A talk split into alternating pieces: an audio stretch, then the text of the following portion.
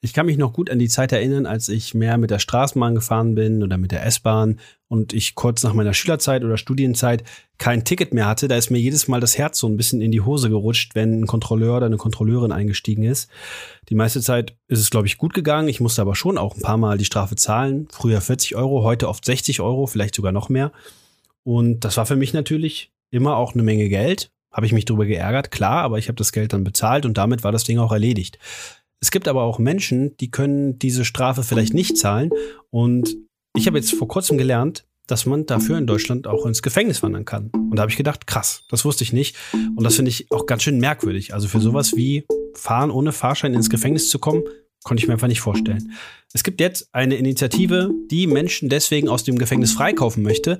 Und mit denen reden wir in dieser Folge Solidarität. Was können wir tun? Moin.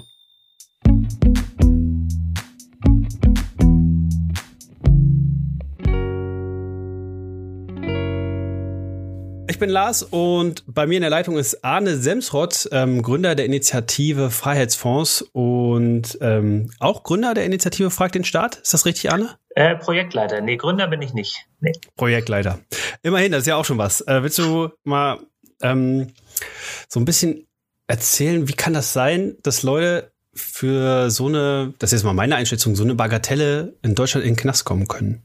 Das ist eine sehr deutsche Geschichte und wie bei vielen deutschen Geschichten muss man bei den Nazis anfangen, um sie zu erzählen.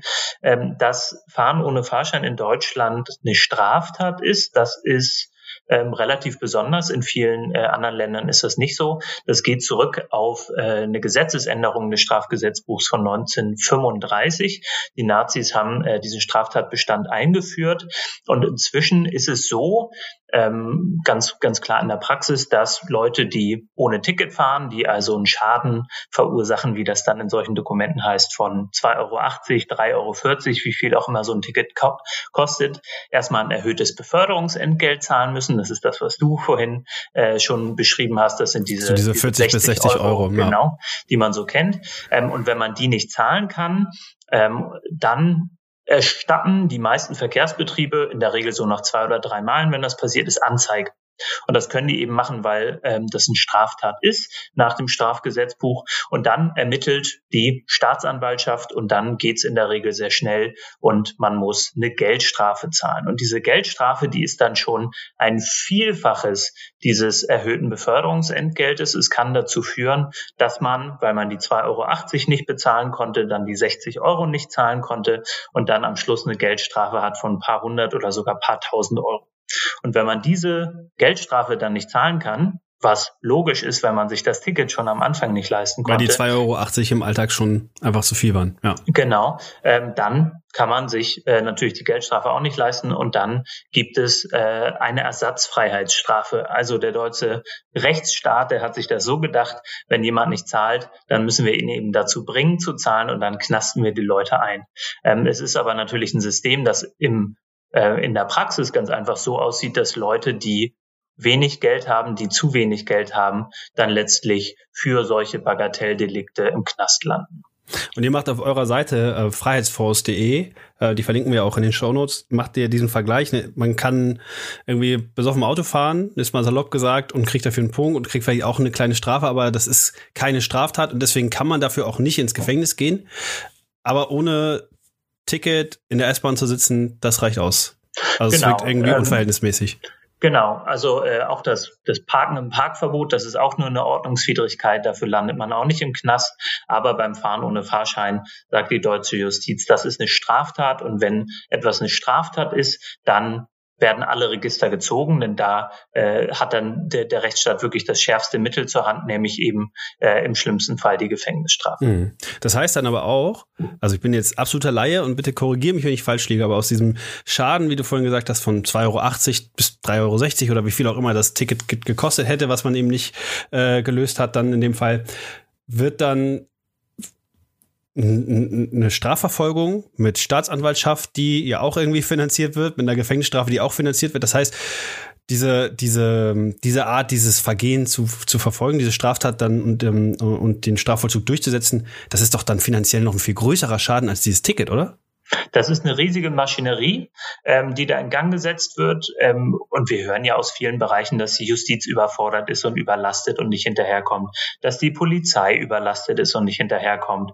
Und dann entscheidet man sich aber trotzdem äh, voll hinterherzugehen bei diesen Delikten. Ähm, es ist ja noch nicht mal so, dass die Verkehrsbetriebe am Schluss ihr Geld bekommen. Es werden einfach nur die Leute bestraft und dieser ursprüngliche Schaden, der ist weiterhin da. Also mhm. der wird nur ähm, dann einfach bestraft dadurch, dass Leute nicht mehr in der Freiheit sind, tatsächlich ein paar Wochen oder auch ein paar Monate lang. Ähm, also wir hatten schon Fälle von Leuten, die bis zu einem Jahr im Gefängnis gewesen wären, wenn wir sie nicht freigekauft hätten. Das ist wirklich wirklich daneben. Äh, das mhm. ist komplett überzogen. Das ist überhaupt nicht mehr verhältnismäßig. Und das ist dann auch was, was man aus der Biografie nicht mehr rausbekommt, ne? Also man ist dann ja Straftäter, Straftäterin. Es hat genau über die einzelne, äh, über den Freiheitsentzug hinaus natürlich noch viele Auswirkungen. Ähm, wir haben jetzt Geschichten gehabt von, von Leuten, die ähm, in den Knast gekommen sind, abgeholt wurden, wo dann die Kinder ähm, vom Jugendamt abgeholt wurden, weil dann die Mutter nicht mehr da war, weil die im Gefängnis sein mussten. Ähm, es gibt Fälle von Leuten, die ähm, ihre Aus ihren Ausbildungsplatz deswegen verloren haben, Leute, die ihren Wohnplatz verloren haben, Leute, die ähm, in der Suchtprävention rausgeworfen werden, weil einfach nur der Staat drauf schaut, ja, Straftat begangen, straffällig geworden, das darf man hier nicht und dann hat es Konsequenzen. Das heißt, Leute, die sowieso schon wahnsinnig viele Probleme haben, und ohne Probleme kommt man nicht in den Knast bei so mhm. einer äh, so einem Bagatelldelikt. Leute, die sowieso schon viele Probleme haben, kriegen dann noch was drauf und haben mhm. danach garantiert noch mehr Probleme als vorher. Weißt du, wie viele Menschen in Deutschland derzeit wegen Fahren ohne Fahrschein im Gefängnis sind? Ihr schreibt bei euch, es sind, es werden jedes Jahr tausende Menschen dafür ins Gefängnis gesteckt. Genau, es gibt eine Zahl von 2019. Ähm, Danach sind 7000 Menschen jedes Jahr.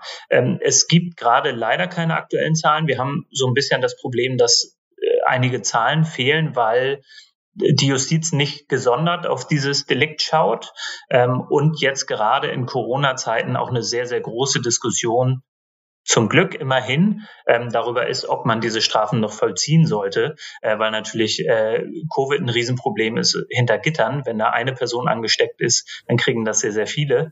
Ähm, mhm. Und deswegen zumindest in einigen Bundesländern derzeit der Vollzug ausgesetzt ist. Das heißt, es gibt immer noch diesen Haftbefehl, aber die Leute müssen gerade nicht in den Knast, sondern dann in ein paar Monaten.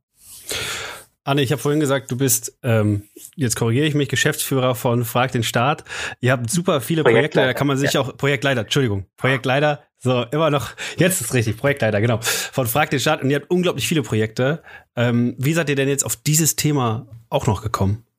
Also diese Idee, die gibt es eigentlich schon sehr, sehr lang, seit ein paar Jahren, ähm, nachdem wir ursprünglich mal mitbekommen hatten, dass ein Gefangener, der wegen was anderem im Gefängnis war, seine Mitgefangenen rausgekauft hat. Und dadurch haben wir überhaupt gemerkt, ah, es ist ja möglich, die mhm. Strafen von Dritten zu bezahlen. Das muss man gar nicht selbst machen, das können auch andere übernehmen.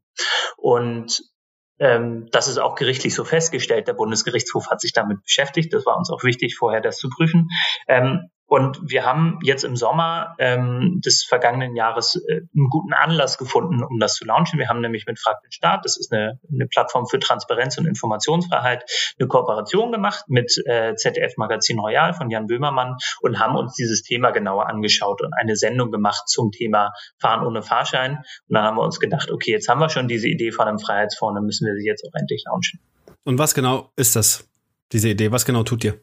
Der Freiheitsfonds setzt sich dafür ein, dass ähm, dieser Straftatbestand Fahren ohne Fahrschein aus dem Strafgesetzbuch gestrichen wird. Wir sagen, niemand sollte hinter Gitter landen fürs Fahren ohne Ticket. Und bis zu diesem Zeitpunkt, wo das passiert, sorgen wir selbst dafür. Äh, der Freiheitsfonds äh, kauft Leute frei, die wegen Fahren ohne Fahrschein hinter Gittern sitzen, in einem sehr einfachen Prozess. Wir sammeln Gelder dafür ein von allen Menschen, die können uns spenden und wir zahlen dann die Strafen. Und in dem Moment, wo man Ersatzfreiheitsstrafen bezahlt, kommen die Leute direkt frei. Das haben wir jetzt anderthalb Monate lang gemacht und haben bisher 150 Menschen befreit. Und habt ihr für die auch eine Unterstützung, wenn es dann wieder rauskommt? Du hast gerade gesagt, wie, wie unglaublich vielfältig dann auch diese Konsequenzen sein können von diesem Freiheitsentzug. Äh, du hast das Beispiel genannt, der Mutter, die ähm, deren Kinder vom Jugendamt ähm, abgeholt wurden. Du hast äh, erzählt, es gibt Leute, die haben ihre Ausbildungsstelle verloren etc. Könnt ihr denen darüber hinaus auch helfen? Ähm, oder ist, ist eure zentrale Aufgabe wirklich erstmal dafür zu sorgen, dass diese Menschen auch in Freiheit leben können? Das ist die zentrale Aufgabe und natürlich löst das nicht automatisch alle Probleme. Also ähm, wenn Leute zum Beispiel psychische Krankheiten haben. Äh, es gibt so Statistiken darüber, dass 15 Prozent der Leute, die Ersatzfreiheitsstrafen abbüßen müssen, äh, suizidgefährdet sind. Dann ist das natürlich nicht einmal auf einmal dann dann äh, behoben, wenn wenn wir Leute freikaufen, aber das bietet dann die Grundlage dafür, dass das passieren kann. Denn hinter Gittern geht es den Leuten garantiert schlechter und ähm, wir sorgen dann erstmal dafür, dass dann vielleicht eine Mutter ihre Kinder wiedersehen kann, dass ähm, die Sozialdienste, die uns kontaktieren, dann eine einfache Betreuung äh, gewährleisten können und einfach, dass Leute äh, in Freiheit sein können. Ich äh, habe hier gerade die Zahl vor mir von eurer Website, deswegen lege ich das einfach mal vor. Die Betroffenen sind überwiegend arbeitslos, 87 Prozent, ohne festen Wohnsitz 15 Prozent und du hast gerade gesagt, suizidgefährdet 15 Prozent. Also das unterstreicht nochmal, was wir die ganze Zeit eigentlich schon sagen oder was du jetzt die ganze Zeit schon erzählst. Wer wegen so einer Bagatelle am Ende im Gefängnis landet, der hat eigentlich so schon genug auf dem Buckel. Ganz genau. Und ähm, wenn man sich das praktisch vorstellt, das sind vielleicht häufig Leute, die Post bekommen von der Staatsanwaltschaft, aber gar nicht in der Lage sind, die aufzumachen. Oder Leute, die keinen Briefkasten haben, weil sie äh, keinen festen Wohnsitz haben. Da wird dann die ganze Zeit irgendwohin äh, Brief verschickt und der wird aber nie aufgemacht. Und auf einmal steht dann die Polizei vor der Haustür oder greift die Polizei jemanden auf und dann landet man direkt im, Gefängnis. Das sind also auch teilweise wirklich absurde äh, Prozesse, die dem Ganzen vorgehen. Das klingt so. Und ihr habt jetzt Freiheitsfonds gegründet und ich, wenn ich jetzt frage, das ist so unsere Bottom-Line-Question, was können wir tun, dann ist das erste wahrscheinlich einfach Spenden für den Freiheitsfonds. Ist natürlich wichtig und äh, aus diesen Spenden können wir dann Leute befreien. Das ist, glaube ich, eine sehr direkte Aktion, die dann auch direkte Konsequenzen hat. Aber uns soll es gar nicht ewig geben. Also wir sind nicht dafür da, dieses kaputte System jetzt aufrecht zu erhalten und dem die Härte zu nehmen, sondern wir wollen dieses System tatsächlich ändern. Und ich glaube, deswegen ist es darüber hinaus wichtig, ähm, sich da ein bisschen reinzulesen und dann auch Druck zu machen. Denn das ist, was wir wirklich brauchen in diesem Moment. Eigentlich sind sich alle in Rechtswissenschaft und auch Politik einig, dass dieses System der Ersatzfreiheitsstrafen komplett sinnlos ist. Das wissen alle aber es ist trotzdem seit vielen Jahren nichts passiert. Und deswegen brauchen wir Druck.